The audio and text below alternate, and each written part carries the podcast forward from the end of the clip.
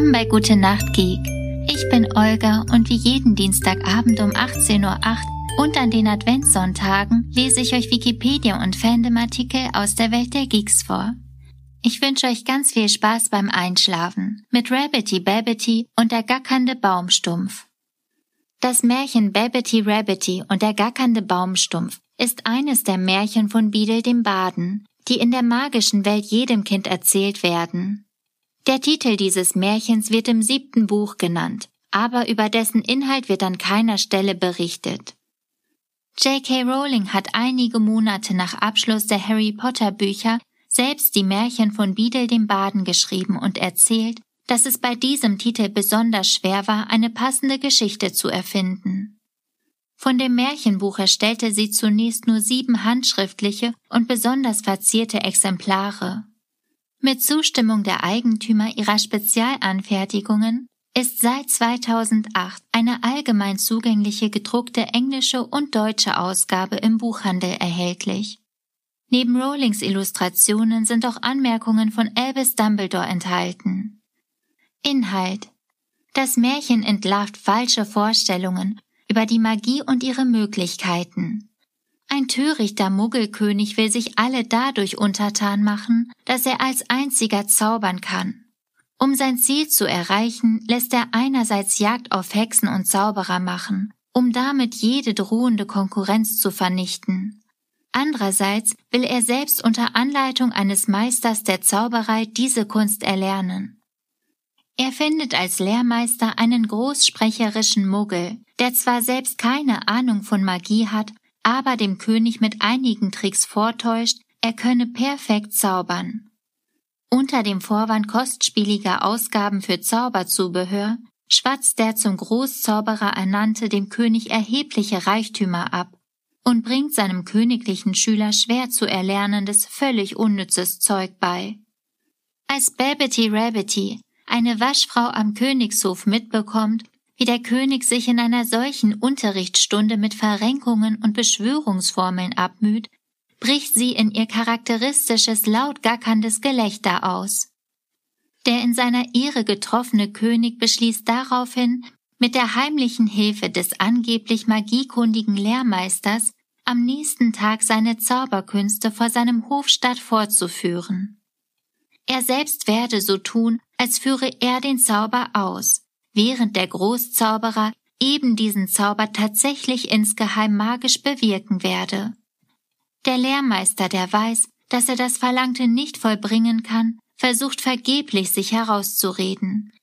Wenn es nicht klappe, droht ihm der König an, seine Zauberjäger auf ihn zu hetzen.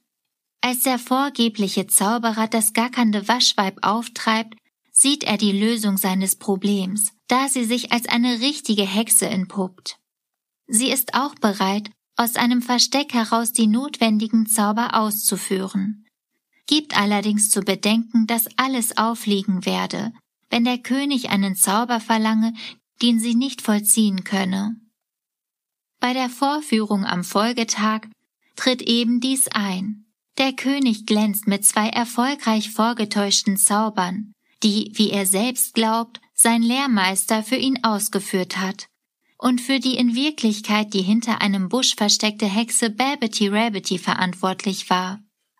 Aber beim dritten verlangten Zauber will der König einen verstorbenen Jagdhund wieder lebendig zaubern. Und es passiert nichts, weil Babbity Rabbity, wie ihr selbst sofort klar ist, Verstorbenen nicht wieder lebendig zaubern kann. Der Lehrmeister wird panisch, zeigt auf ihr Versteck und beschuldigt die alte Hexe, den Zauber durch einen bösen Fluch lahmgelegt zu haben.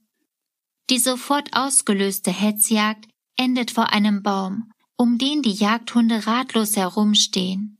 Dieser Baum lacht sie gackernd aus. Auf Anraten seines Großzauberers lässt der König diesen Baum, in den die Hexe sich verwandelt habe, sofort fällen. Stattdessen gackert nun der verbliebene Baumstumpf. Zauberer würden nicht vernichtet, wenn man sie in zwei schlage, behauptet der Baumstumpf. Er solle es doch bei seinem Lehrmeister, dem Großzauberer, versuchen. Schlotternd vor Angst gesteht der angebliche Zauberer alles und wird in den Kerker geworfen. Der Baumstumpf mit Babbity Rabbitys Stimme droht dem König an, jeden Hieb gegen die Hexen und Zauberer seines Reiches werde er selbst so spüren, als werde er zerhackt. Mit dieser Drohung erwägt Babbity Rabbity, dass die Jagd des Königs auf magische Menschen unverzüglich eingestellt wird und magische Menschen künftig in seinem Reich ungestört leben können. Ferner verspricht er ihr, ein goldenes Denkmal des alten Waschweibs werde auf dem Baumstumpf errichtet, um mahnend an diesen Vorfall und seine eigene Torheit zu erinnern. Als der König sich mit seinem Gefolge verzogen hat, entschlüpft zwischen den Wurzeln des Baumstumpfs ein dickes altes Kaninchen mit einem Zauberstab zwischen den Zähnen und hoppelt aus dem Schlosspark hinaus.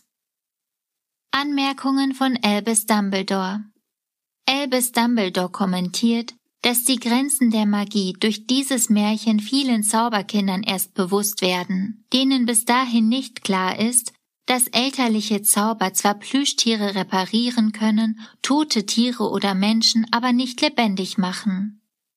Als einziges unrealistisches Märchen über die Magie bleibt, dass Babbity Rabbity als Animagus den Baum, genauer gesagt den Baumstumpf, mit menschlicher Stimme sprechen lässt.